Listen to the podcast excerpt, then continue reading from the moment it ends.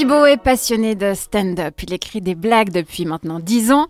Il en est à son deuxième spectacle, Addict, qu'il joue entre autres tous les mardis au point virgule à Paris. Avec plus de 8000 abonnés sur Instagram, trois passages réussis au Montreux euh, Comédie et des chroniques régulières sur Couleur 3.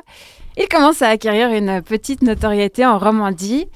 Thibaut, comment euh, définirais-tu ton rapport avec ton public? Euh... pardon, pardon. Très compliqué comme question.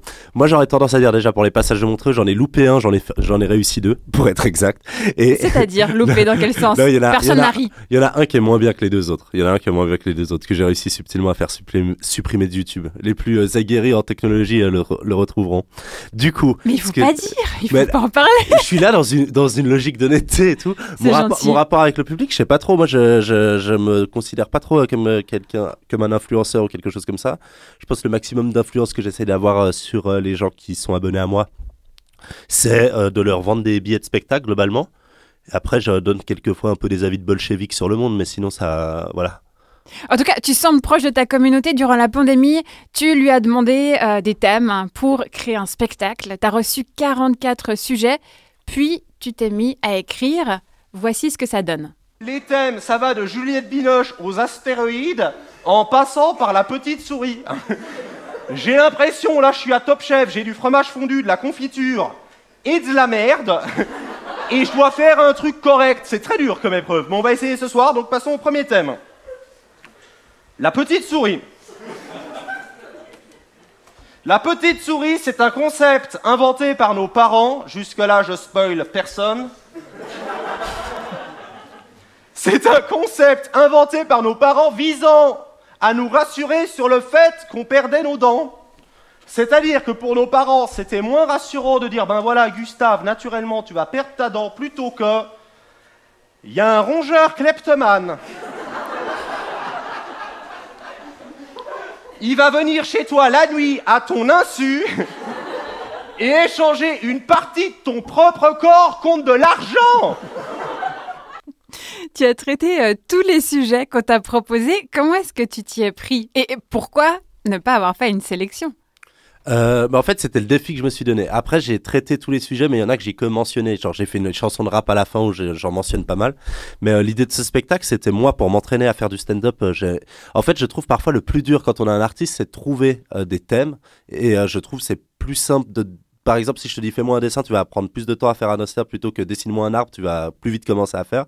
Et du coup, je trouvais ça sympa. Et en plus, dans un cadre de spectacle vivant, ça me faisait marrer de me dire que les gens euh, participent à la création du spectacle euh, via via le, le, les thèmes quoi. Mhm. Après, parfois, j'ai peut-être surestimé l'intelligence collective parce que tout le monde a donné un thème dans, dans, le but de me foutre dans la merde. Mais c'est ça aussi qui est marrant. Moi, je viens de l'impro et j'aime bien l'idée parfois où l'artiste il relève des défis quoi. Euh, j'aime bien les, les défis. Ils sont sympas tes abonnés, dis donc. Euh, quel accueil t'a été réservé, par exemple, de la part des personnes qui t'avaient recommandé ces thèmes? Mais ils étaient plutôt satisfaits. Ils avaient l'impression d'avoir un pouvoir, euh, un pouvoir sur le spectacle. Je pense que ça leur a fait plaisir. Après, il y a des gens, je pense qu'ils ont été déçus parce que souvent, la plupart des thèmes langues que j'ai pris, c'est que c'était un peu un thème de merde, mais sans trop le faire, quoi. mais et puis aussi, il y a des gens qui voulaient que je parle de trucs hyper perso, quoi. Genre, il y en a une, elle m'a dit, tu pourrais parler de ma cousine qui est tombée à ski la semaine passée et tout. Elle viendra au spectacle avec moi. J'étais, ah bah d'accord, d'accord, je vais parler de ta cousine qui est tombée à ski, mais je trouvais ça marrant. Je trouvais ça marrant. Il t'est euh, arrivé d'avoir des retours négatifs. Tu as notamment fait face à une réaction euh, violente suite à l'une de tes chroniques radio. Euh, peux-tu expliquer à nos auditoristes ce qui s'est passé? Bah après, tout est relatif. Hein. Violente, ça va. Je pense qu'il faut s'habituer au fait qu'il y a des gens qui mettent des mauvais commentaires au même titre qu'il y a des gens qui mettent des bons commentaires. T'as quand même reçu un courrier de menace. Ouais, ouais, ouais, ouais, ouais Non, alors, une fois, j'avais fait une chronique sur Eric Zemmour où évidemment je disais que je l'adore, c'est pas vrai. Euh, j'avais fait une chronique sur Eric Zemmour et euh, moi, moi, en vrai, la chronique, je la trouve pas excellente. Donc en vrai, ça c'est le pire parce que quand t'es vraiment content de ton travail et que t'as des gens qui te disent c'est pas bien, franchement, c'est plus facile. Euh, quand t'es un peu en mode ouais, c'était pas ma meilleure chronique et que des gens te disent que c'est pas bien, t'es plus euh, fragile à ce niveau-là. Et euh, ouais, j'avais reçu un mail, mais une fois c'était sur un dans un journal, j'avais dit quelque chose sur Jésus qui avait pas plu à un auditeur, je pense chrétien, et il avait envoyé un courrier et en fait, comme il a que trouvé l'adresse de ma mère, c'est arrivé chez ma maman et puis elle a ouvert ça. Puis moi, je crois que je suis capable de recevoir ces courriers, mais ma maman, elle, était en mode ouais, fais attention à ce que tu dis dans les médias et tout. Mhm. Voilà. Et, suite à ça, est-ce que euh, ça t'a fait questionner, t'as décidé de ne plus te prononcer sur euh, certains thèmes? Euh, non, je pense que c'est important d'aborder tous les thèmes. Moi, ce que j'essaie de faire, c'est de me prononcer seulement sur des thèmes que je méprise, que je maîtrise. T'imagines que je méprise? Quelle horreur Que je maîtrise. Mais non, je maîtrise pas tous les thèmes. Mais par exemple, si je vais faire un thème parce que je suis conscient qu'il y a des sujets oubliés, je suis conscient que parfois l'humour ça peut blesser et que parfois les gens ils sont pas du tout tout le temps du bon côté de l'humour. Donc je suis conscient que parfois il faut faire attention sur des thèmes. Euh, par exemple, si tu vas traiter d'un fait divers rapide, euh, si tu veux faire une chronique sur euh, un vieux qui a perdu son chat, machin truc et tout, je vais moins me renseigner sur le sujet. Mais quand je vais prendre un sujet plus touchy, je dirais, qui soit de la religion, de la politique ou quelque chose comme ça, moi je veux juste essayer d'être en maximum en adéquation avec ce que je veux dire sur le sujet. Comme ça, si on me fait des reproches, je suis en mode ben ouais ouais, je, en fait je savais que je voulais taper là-dessus et je suis content d'avoir tapé là-dessus comme ça quoi. Mhm. Mais après, je pense qu'on est humoriste et puis que c'est un métier comme un autre et qu'on peut se tromper de temps en temps, quoi. En intro, j'ai rapidement évoqué le cas de l'acteur euh, humoriste euh, Norman Tavo. Il a profité du pouvoir que son aura lui procurait. As-tu déjà senti que tu pourrais abuser de ton statut? Euh, Je pense pas, non, non, non, je pense pas. Euh, Est-ce que tu ressens que certains fans peuvent être fascinés par toi? C'est possible euh, par message, mais jamais en vie, quoi. Euh, Jamais dans la vie. Mais euh, je me suis, je me suis, je pense être assez loin de ça. Je pense être avoir, une carrière assez, assez, assez insipide pour que ça m'arrive pas trop, quoi. Et si tu te projettes dans 5 ou 10 ans, star international, où tu as des mandats un peu partout, tu seras plus connu Est-ce que c'est un risque? T'as pas peur de te laisser déborder par ce pouvoir potentiel? Mhm. Euh, je sais pas, non, je pense, je pense pas. Je pense que je, je pense pas que je ferais ça. Mais après, euh, c'est, je sais pas, c'est possible. Je pense à mon avis, ça monte vite à la tête d'avoir plein de gens qui disent que t'es incroyable tout le temps, tout le temps, tout le temps. Je pense que c'est dur euh, de garder euh, les pieds dans une réalité. Et je pense c'est aussi. Mais après, je pense aussi on est une autre génération où moi, je sais que je fais beaucoup attention à ce que je fais de de moi, de mes gestes en, en général et tout. Et je pense que si t'es d'une génération euh, plus euh, Gérard Depardieu-tesque et qu'on t'a laissé toute ta vie faire de la merde, au bout d'un moment, genre ça te tombe dessus et tout d'un coup, ce que tu dis, et ben, c'est plus ok. Et ben, c'est plus, euh, je pense que c'est plus compliqué à gérer. Moi, j'ai- grandi avec ça, quoi. Genre, Mhm. euh, Bah, moi, on vérifiera. Dans 10 ans, on ressortira cette interview. si jamais j'ai des, des accusations horribles. Quelle horreur. Thibaut Agoston, est-ce que tu partages l'avis de Grand Corps Malade quand il dit que quoi que l'artiste fasse, qu'il se prononce ou pas, de toute façon, il se fera critiquer Ah oui, ça c'est sûr. Ça c'est sûr. Je pense que quoi qu'il arrive, il y a des gens qui vont euh, mal prendre euh, des propos quoi. Moi une fois j'ai fait une fois j'ai fait une chronique sur le ski, j'ai dit que j'aimais pas trop ça et il y a un prof de ski qui m'a envoyé un mail pour dire que c'était scandaleux quoi. Et alors j'ai dit ah putain, je pensais pas que ça allait être le ski.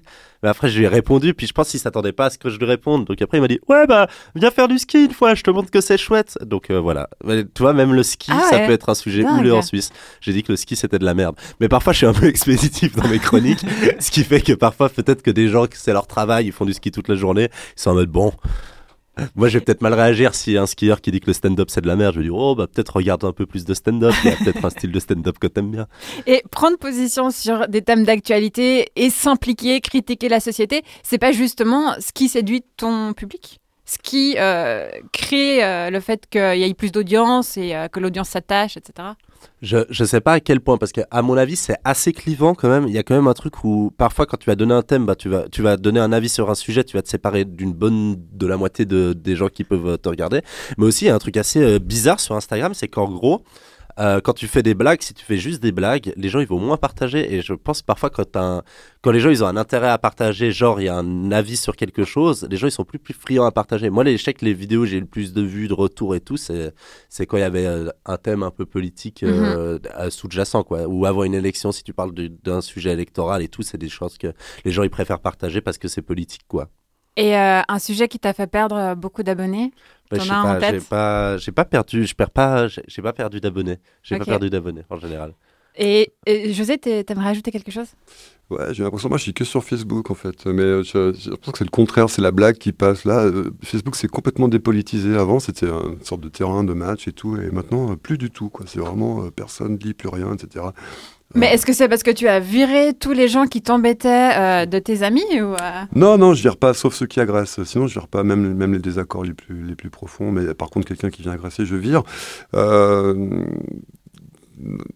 mais je, pense aussi qu'il y a quelque chose qui a basculé là, puisqu'on a mis des bascules, c'est qu'on est passé d'un rapport de public où les gens, si on est public, on est plus ou moins d'accord, d'accord, indifférent, voilà, un rapport de clientèle. Les, les gens sont clients, quoi. Si, si tout à coup on fait la, une chronique sur le ski comme, comme tu as fait, et puis le, le client, il veut être satisfait. Alors il est, il est pas, il, mais passe ton chemin, quoi. les gens ne sont plus des- du public, ils sont des clients.